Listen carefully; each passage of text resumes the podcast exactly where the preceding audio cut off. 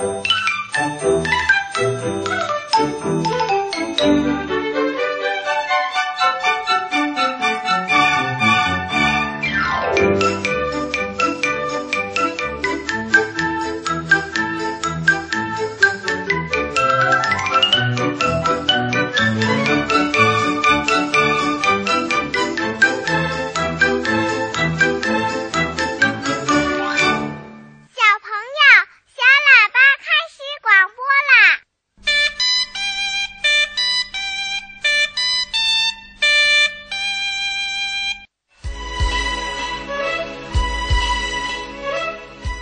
亲爱的小朋友，你好啊！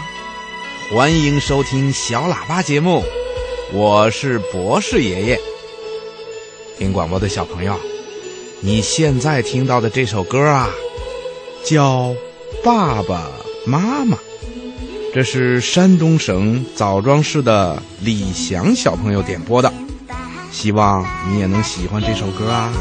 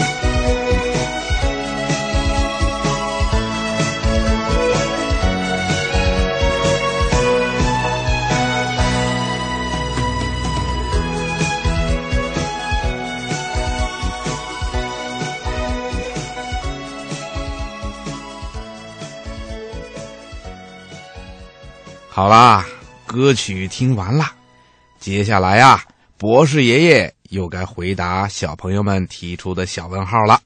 来吧，小朋友，我们一起来听听今天回答的是哪位小朋友提出的小问号吧。天上的星星为什么不会掉下来呢？世界上真有美人鱼吗？北极怎么没有企鹅呀？动物会做梦吗？不要着急，不要着急，让我一个一个回答你。我是博士爷爷。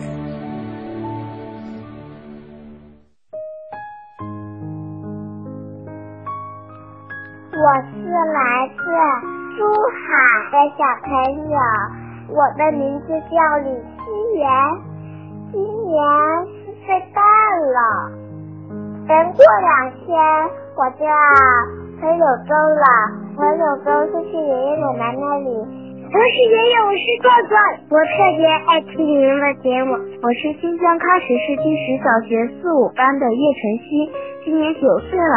每当小喇叭广播响起时，妈妈才刚刚下班，所以我是坐在车上收听着小喇叭广播长大的。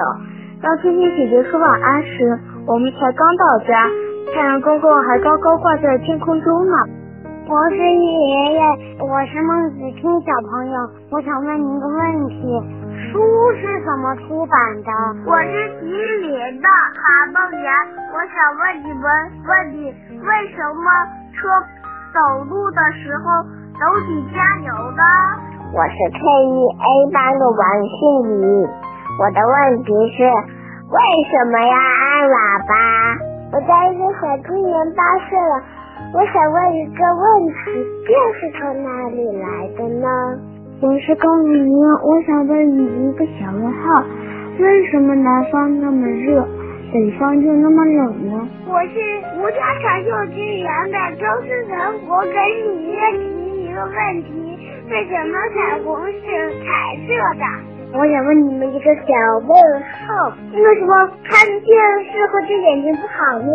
我是来自。广东省宁福市，我的名字叫于俊贤。我想问你，死海为什么能浮起人呢？我是大连市的张连玉小朋友，我今年四岁了。我想问你个问题：为什么小朋友会退氧？我是来自河南三门峡的王若水。我想问你一个问题：人为什么生出来不是大人，而是小孩呢？亲爱的博士爷爷、珍珍姐姐、春天姐姐，我是上海浦东新区李溪幼儿园中八班的汤平小朋友。我今天有一个小问号想问博士爷爷：为什么人会长眉毛呢？为什么人？要长眉毛呢？嗯，这个问题啊，问的非常的有趣。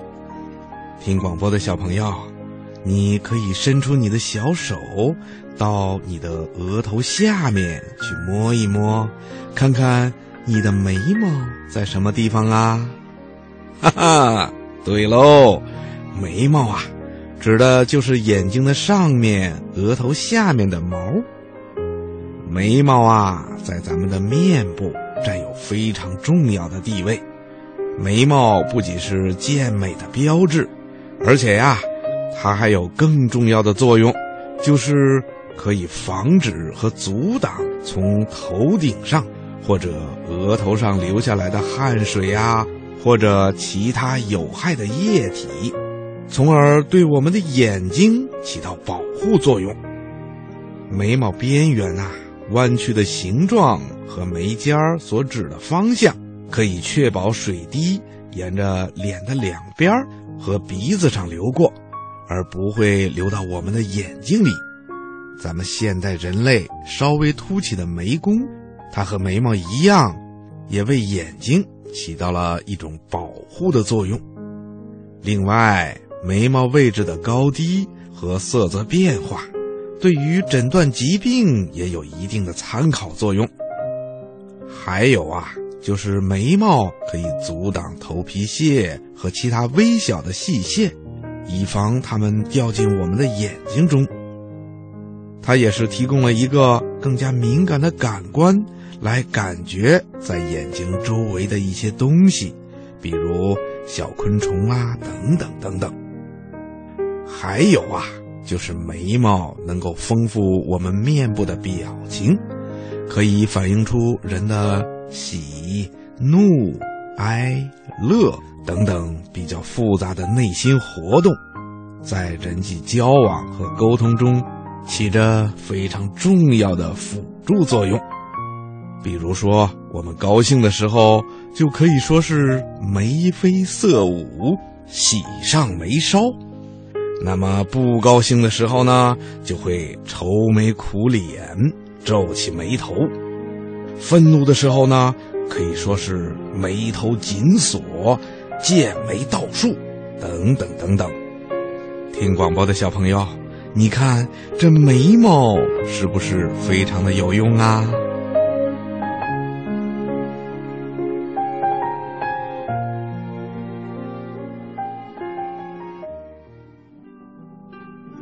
博士爷爷您好，我是北京市儿幼儿园的徐艺萌小朋友，我想问您一个问题：为什么变色龙会变色呢？嗯，另外呀，河北省秦皇岛市的许同芳小朋友，还有辽宁省大连市的王博小朋友，以及黑龙江省佳木斯市的齐飞燕小朋友。都来信给博士爷爷提出了同样一个问题，就是变色龙为什么会变色呢？下面呢，博士爷爷就来回答这个问题：变色龙为什么会变色呢？嗯，听广播的小朋友，你在动物园里见过变色龙吗？变色龙啊！是生活在树上的一种蜥蜴，动物学家们把它们叫做壁蚁。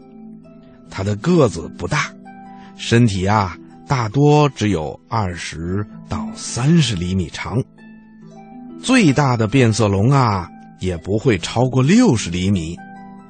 听广播的小朋友，你知道吗？变色龙的爬行速度啊特别的慢。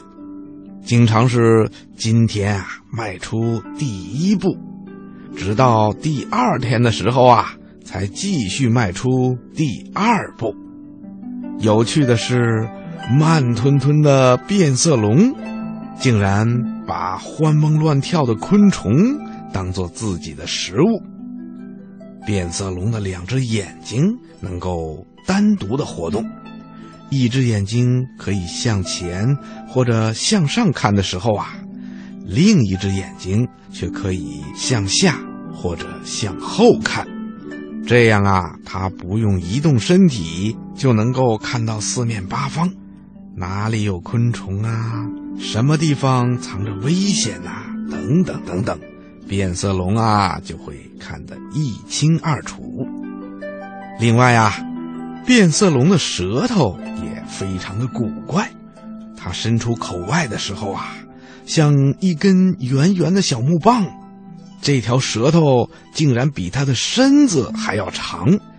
当昆虫在低空飞行的时候，它就会像闪电一样的伸出舌头，舌头尖上的粘液会一下子把小虫子粘住，接着变色龙再把舌头一卷。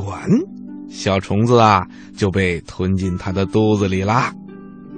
嗯，听广播的小朋友们一定都知道，变色龙啊，还是大自然里的魔术师。别看它浑身灰黑色，而且还长满了疙瘩，可是啊，它的变色的本领十分的高强，它能够在一昼夜里变换出六到七种颜色。深夜的时候是黄白色的，天快亮的时候呢，又变成了暗绿色，在阳光下黝黑发亮，在不透光的环境里，它会身披绿装。当温度一下降，变色龙啊，又会变成了浅灰色的。听广播的小朋友，你说这是不是非常的神奇呀？那么。变色龙为什么会变色呢？嗯，告诉你吧，变色龙之所以能够改变自己身体的颜色，是一种保护自己的方法。当遇到敌害的时候啊，它就会变成像周围的树啊、草啊、树皮呀等等等等的颜色，让敌人不容易发现自己。变色龙能够变色。是因为它的皮肤组织里呀有七种变色细胞，这样一来，它就可以随着环境的变化，还有光线的强弱、温度的高低等等等等环境因素来改变自己的颜色，让自己伪装起来。这样一来，它就更安全，也便于捕捉猎物了。听广播的小朋友，你听明白了吗？好啦，小朋友，今天的小问号，博士爷爷就给你说到这儿了。如果你也有小问号想问博士爷爷，可以把你的问题写信告诉我们。我们的通讯地址是北京。中央人民广播电台中国之声小喇叭节目组，邮政编码是幺零零八六六。如果你有条件，也可以请你的爸爸妈妈把你要问的问题用电子邮件的方式发送到我们的叮当信箱。我们电子邮箱的地址是英文字母 d d。然后是 at，也就是圈 a，然后是 c n r 点 c n。另外呀，博士爷爷还要告诉你一个语音交流方式。这种方式啊，需要小朋友通过爸爸妈妈手机上的微信软件搜索公众账号“小喇叭”。在简介里显示出中央人民广播电台中国之声小喇叭节目，这就是我们啦。你可以把你要说的话直接通过这个软件告诉我们，甚至可以把你要表演的节目通过这个软件传给我们。我们期待着听到小朋友可爱的声音呢。听广播的小朋友，你记住了吗？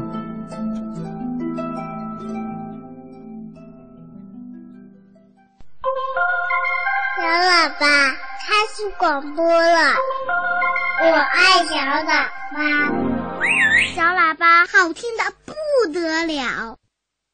好啦，接下来呀，又该到抱抱熊故事时间了。听广播的小朋友，来吧，我们一起来听故事吧。好听的故事听不够，好听的故事听不完。小喇叭最会讲故事，动听的故事堆成山。小喇叭好听的不得了。爸爸讲故事时间，听广播的小朋友，在今天的小喇叭抱抱熊故事时间里啊，博士爷爷要请你听一个非常有趣的童话故事。谁？偷吃了蛋糕。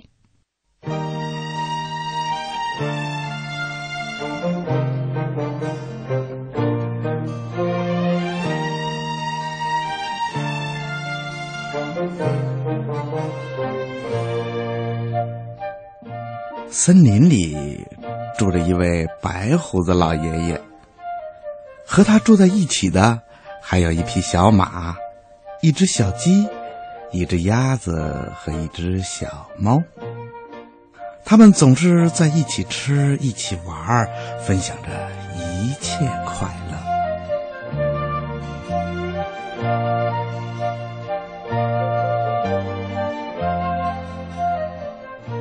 圣诞节前几天，老爷爷悄悄买了一个大蛋糕，准备圣诞晚宴上大家一起分享。嗯，蛋糕要放好，可别让人偷吃了。老爷爷很心细，他知道森林里有狡猾的狐狸，还有四处觅食的野兔。于是他把蛋糕放在了最东面的屋子里。他的家很大，有许多的房间呢。可是到了傍晚。老爷爷却发现蛋糕少了一块。嗯，这是被谁偷吃了呢？老爷爷看见屋外的雪地上有一串脚印儿，他就心想啊，嗯，肯定是狡猾的狐狸干的。老爷爷赶紧把蛋糕放到了另外一间屋子。等他一觉醒来，已经是第二天清晨了。嗯，我得去看看。结果啊，他发现蛋糕又少了一块。嗯，又被谁偷吃了呢？看到门外雪地上的一串脚印，老爷爷想：嗯，这回呀，肯定是饿坏了的野兔干的。可是院子的围墙高高的，门也没有被打开过，狐狸和野兔是进不来的。那会是谁干的呢？他又去看看那两串脚印，脚印啊。一直通到四只小动物住的房间，就消失了。老爷爷恍然大悟：“啊，原来是他们偷吃了蛋糕。”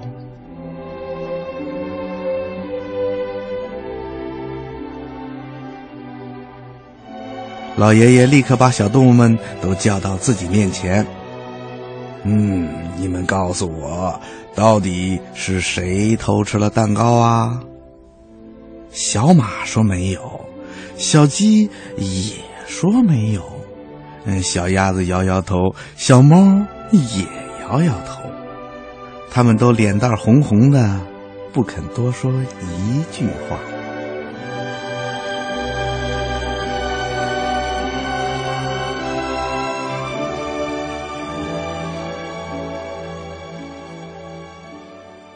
碰巧，狗侦探来到老爷爷家串门，老爷爷就请狗侦探帮忙。狗侦探啊，可是有名的神探，没有他破不了的案子。仔细勘察了现场以后，狗侦探对大伙说：“第一次是小猫偷吃的，第二次是小鸡偷吃的，你们自己说，我说的对不对啊？”呃，不会是小马和鸭子吗？老爷爷害怕冤枉了好人，绝对不会的。为什么呢？哈哈老爷爷，您看，看看脚印儿就知道了。不是有一首儿歌吗？下雪啦，下雪啦，地上来了一群小画家，小鸭画枫叶，小马。画月牙，小鸡画竹枝，小猫画梅花。你看，这两串脚印不正是一串梅花，一串竹枝吗？所以啊，肯定是小猫和小鸡干的。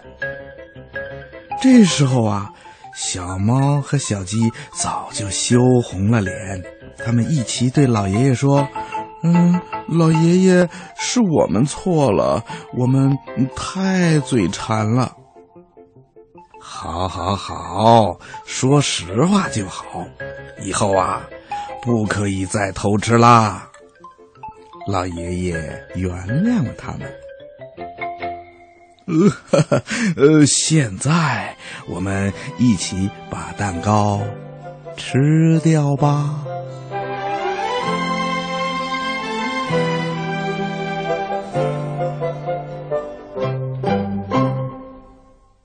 听广播的小朋友，故事听完了，好听吗？博士爷爷和你一样，还想再听一个故事。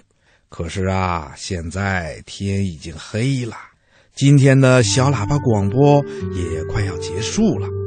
博士爷爷希望你在这首优美的歌曲声中，轻轻的闭上眼睛，然后睡一个甜甜的觉。再做一个美美的梦吧，小朋友，晚安。小鸟睡在我身旁，就像花儿吐芬芳。但愿这温柔的夜晚，赐予他甜蜜的梦想。